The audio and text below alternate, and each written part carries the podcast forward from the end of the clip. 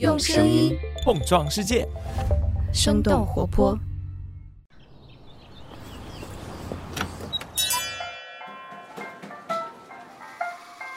您的生动早咖啡好了，请慢用。嗨，早上好呀！今天是二零二一年的十二月十五号，星期三。这里是生动早咖啡，我是来自生动活泼的梦一。几条商业科技轻解读，和你打开全新的一天。一提起快时尚，就不得不提到一家巨头 Inditex。这个名字或许你不是那么熟悉，但是说到它旗下的品牌，你肯定不会陌生。Zara、Pull&Bear、Bershka 等等，这些都是属于 Inditex 这个来自西班牙的时尚巨头。就在最近，Inditex 宣布将会在明年更换董事长，新任董事长人选马塔阿尔特加，也就是 Zara 创始人阿曼西奥阿尔特加的小女儿，即将以家族的二代成员身份来接手 Inditex。然而，昔日的快时尚巨头 Zara 在近几年也在不断的经历着门店关闭和消费者流失等等一系列的问题。作为全球时尚行业最年轻的高管之一，马塔阿尔特加要带领的 Inditex 将会面临着怎样的挑战？我们将会在几条商业科技动态之后和你一起来关注。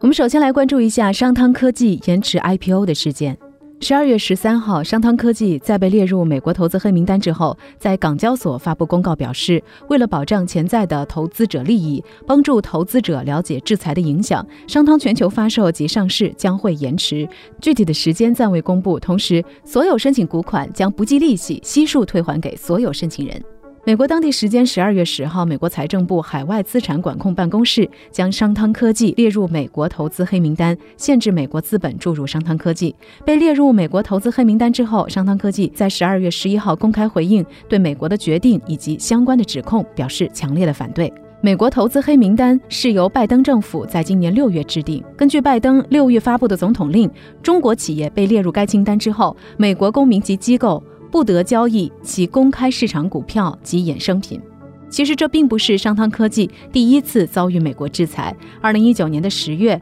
美国商务部将二十八家中国企业列入实体清单，其中就包括商汤科技等多家运用人脸识别技术的公司。在这之后，这些公司无法再从美国采购技术和产品。接下来我们看一下星巴克被曝光存在食品安全问题的最新情况。最近，《新京报》的记者在无锡市两家星巴克门店卧底调查，发现门店频繁地触碰食品安全的红线，比如使用已经过期的食材、篡改食材保质期，以及第二天会上架已经开封过的糕点等等。在媒体曝光之后，无锡市场监管部门当天开展了核查处置工作，并且同步对全市其余所有的星巴克门店进行了排查。排查之后，发现从业人员存在没有戴工作帽、消毒记录不全等等一系列问题。星巴克方面也在第一时间做出了回应，已经关闭了涉事门店。十二月十三号的晚间，星巴克针对食品安全问题发布公开声明，表示已经确认被报道的两家无锡门店确实存在营运操作上的违规行为。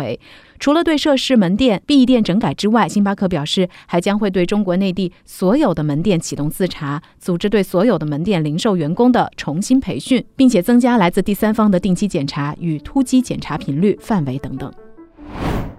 下面的时间，我们来关注一下今年《时代》杂志评选出的年度人物。十二月十三号，《时代》杂志二零二一年度人物评选揭晓，特斯拉公司的 CEO、全球首富马斯克当选。在过去的一年当中，特斯拉的市值突破了一万亿美元，超过了福特汽车和通用汽车的市值总和，成为了全球市值最高的汽车公司。马斯克的太空探索公司 SpaceX 在今年九月首次将平民旅客送往太空，这次的飞行也让人类离火星更近了一步。《时代》杂志的总编辑表示，马斯克因为推动了社会会的颠覆性变革而当选二零二一年度人物。杂志的封面文章写道：“叫他小丑、天才、实业家，或者是表演者都可以，但是他是一个渴望拯救人类星球，并且致力于为人类建造新栖息地的人。”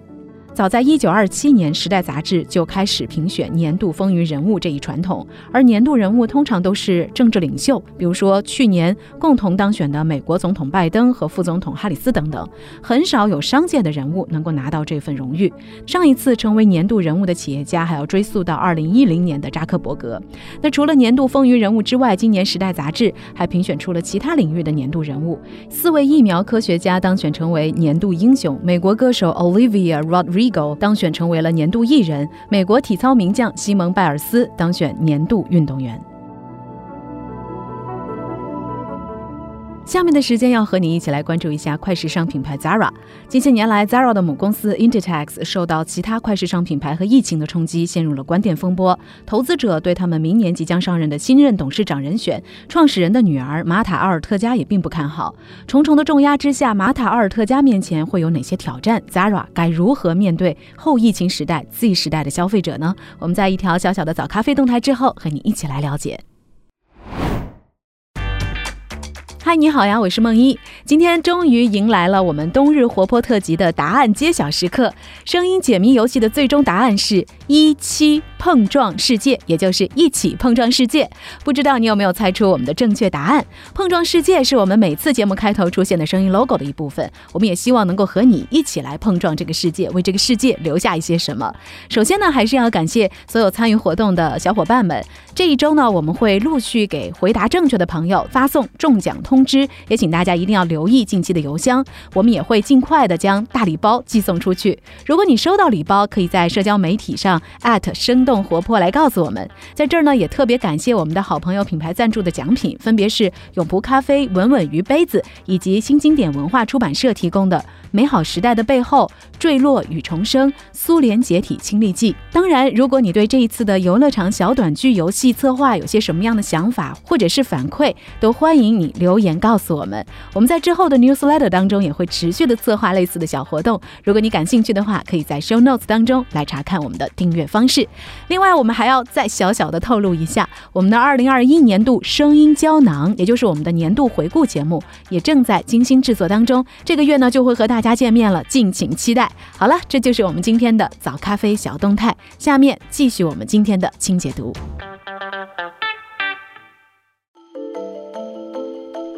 根据 BBC 的报道，就在上个月的月底，国际快时尚巨头 Inditex，也就是 Zara 的母公司，宣布了他们新的高层人事任命。创始人的女儿玛塔·阿尔特加即将在明年的四月份接任 Inditex 的董事长。Inditex 是一家总部位于西班牙的国际时尚零售巨头，它的历史可以追溯到上世纪的六十年代。最开始在西班牙的加利西亚，创始人阿曼西奥·阿尔特加和他当时的妻子开设了一个。家庭工坊，他们仿照当时最流行的设计制作和销售浴袍。在攒下第一桶金之后，他们建立了工厂，并且在拉克鲁尼亚的小镇开了一家名字叫 Zara 的时装店。在上世纪八十年代，阿曼西奥·阿尔特加实施了新的管理方法，把设计、生产和销售的周期大大的缩短。这个举措也让 Inditex 的门店越开越多。经过几十年的发展，Inditex 成为了全球市值第一的服装公司。那即将接手这家快时尚巨头的是今年年仅三十七岁的玛塔·阿尔特加。玛塔已经在 Inditex 工作了十五年，他是从基础的岗位做起，在多个品牌都有过任职经历。他曾参与打造了 Zara 的美妆系列产品，包括口红、眼影以及香水等等产品。那除了美妆，他还关注年轻消费者，推出了设计与面料更好的 Zara Studio、Zara Surplus 和 Charlotte Gainsbourg by Zara 等等高端系列。然而，就在董事长换人的消息正式披露之后，投资者的反应却并不积极。Inditex 股价大幅度跳水，每股价格从三十欧元一路下跌到了二十七点八六欧元，跌幅超过了百分之七。整个 Inditex 集团的市值也因此蒸发了六十六亿欧元，也就是大约四百七十六亿元人民币。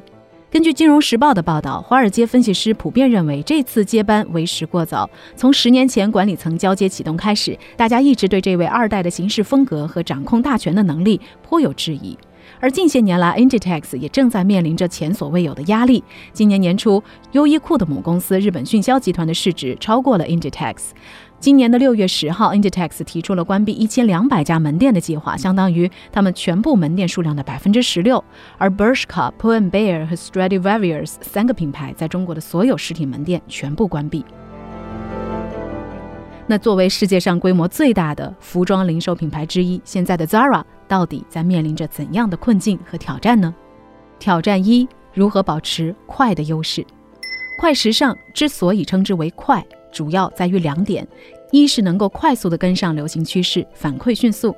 二是能够快速的生产，并且送货到门店，上架周期短。通常情况下，传统服装品牌从设计到上架的周期大多是六到十二个月，而快时尚品牌的速度一般都在两个月以内。而 Zara 由于拥有反应非常灵敏的自有供应链，从市场调研、设计样衣到批量生产、运输、零售，几乎他们每一个环节都可以自主灵活的掌控。于是 Zara 是可以做到七天生产、十四天下柜、三十天上柜，并且实现全流程的数字化。那这条供应链不但是帮助了 Zara 规避了库存风险，还让他们能够以超快的速度完成品牌复制，在几乎不打广告的前提下，仍然能够占得快时尚市场的先机。然而，曾经让 Zara 引以为傲的快速反应，已经被一些有着超快时尚标签的品牌赶超，比如 ASOS、Boohoo 等等品牌，他们的上新周期只有一到两周。去年，来自中国的跨境电商 Shein 以一百五十亿美金的估值横空出世，被媒体誉为隐秘巨头。根据界面的报道，Shein 依靠着庞大细密的供应商网络和系统化的管理能力，他们的出货周期最快已经能够达到五到七天的魔鬼速度。除此之外，根据远川研究的分。分析，Shein 用数据和算法代替了传统的人工对于市场的考察和判断，通过一整套独特的运营体系，使得他们可以做到最短在三天之内完成产品由设计图稿、生产制作到在线销售的整个流程。因此，Shein 是可以实现每周上新一万多件，而 Zara 的上新是每年一万两千个新款式。不仅如此，Zara 的供应链优势也在被社交媒体。和直播等方式削弱。以直播带货为例，这种销售方式改变了传统的供应链模式，使商品的销售周期在不断的缩短，由原来线下平均三个月售完，缩短到分分钟内售罄。而且直播时可以只有一件样衣，把板打好就可以上直播，消费者和供应商能够同步的看到直播款，让直播商家可以更快速度的响应消费端的需求，比快时尚品牌更扎实的做到唯快不破。挑战二。如何保持高性价比的优势？快时尚除了快，高性价比也是吸引消费者青睐的主要原因之一。Zara 作为平价时尚的代表，在很长一段时间里都在讲述一个如何给关注价格的消费者提供时尚服装的故事。于是我们可以看见，Zara 的定价大多都保持在几百元左右，促销打折时候的价格甚至可以在一百元以内。然而和一些超快时尚品牌相比，Zara 的价格优势就没那么明显了。我们还是以 Shein 为例，在他们的官网上，一般正价商品的价位大概是六美元一件短。上衣也就是不到四十块人民币，十美元可以买到一条连衣裙，也就是不到七十块人民币。这样的价格低到让人几乎无法抗拒。即便如此，为了引流，Shein 还经常推出三到四折的活动，买三件打五折的页面也常常出现。他们之所以能够有如此低的定价，主要是因为 Shein 更短的账期和提供的其他支持，让供应商愿意为 Shein 生产低于一百件的小单。而 Zara 的西班牙工厂要求至少是五百件起订，也就是说，同样花五百件的成本，Zara。只能够测试一款产品，而 Shein 可以测五款，这也就进一步的降低了 Shein 产品滞销的风险，帮助他们减少快时尚里最要命的库存成本。那除此之外，疫情的催化让人们的消费习惯更多的转移到了线上，而 Zara 的实体门店也让这个品牌背负了不小的成本压力。来自 EO 的文章分析认为，随着房租、人工、经营成本等等居高不下，线下门店的停摆也必然会导致 Zara 的库存高企。挑战之三：如何持续的吸引年轻消费者？以 Zara 为代表的快时尚模式，决定了品牌需要大批量的复制时尚元素，而大牌的平替，这一 Zara 原本用来吸引消费者的定位，也逐渐成为了快时尚被人诟病的最大问题。抄袭、质量差、容易撞衫、品牌同质化严重等等问题，成为了越来越多消费者不愿意选择快时尚品牌的理由。而社交平台、短视频平台等等多元化的渠道，也让人们对时尚标准的认知发生了改变。年轻消费群体已经不再满足以低价买到批量生产的衣服，而是希望能够源源不断的获得独特的体验和创新的产品。那这对于 Zara 这一类的快时尚品牌来说，毫无疑问是一大挑战。与此同时，随着环保话题越来越多的出，出现在公共讨论空间，不少的年轻消费者也愿意花更多的钱去购买以可持续方式生产的产品。而以 Zara 为代表的快时尚，被认为通过不断的创造需求，进而诱导过度消费，以至于在全球范围内被诟病制造了太多的时尚垃圾。于是，快时尚模式本身也越来越多的被人们质疑。目前来看，大多数的快时尚品牌都在面临着各种挑战与危机。Zara 的母公司 Inditex 也在寻找新的出路。根据了解，他们不仅在加快线上业务的扩张，也在为供应链的升级做好准备。另外，来自三十六氪的报道介绍，Zara 在总部已经设置了一个六千四百平米的线上直播室。他们预计，未来位置更好的门店结合线上的营销，将可以让同店的收入增加百分之四到百分之六。尽管快时尚品牌的黄金时代已经落幕，但是也并不意味着他们会完全的消失。未来的 Zara 还有怎样的故事可以讲？我们可以拭目以待。那聊到这儿呢，也想来问问你，现在的你还愿意去逛 Zara 吗？或者说哪一家快时尚的品牌对你来说还有吸引力呢？不妨我们一起在评论区里来聊聊吧。好了，这就是我们今天的生动早咖啡。那我们在周五早上再见啦，拜拜。这就是今天为你准备的生动早咖啡，希望能给你带来一整天的能量。如果你喜欢我们的节目，请记得在苹果 Podcast 给我们五星或者好评，也欢迎你分享给更多的朋友，这会对我们非常有帮助。同时，你也可以在公众号和微博搜索“生动活泼”，声是声音的声，这样就可以了解更多与我们节目相关的信息啦。生动早咖啡，期待与你下次再见。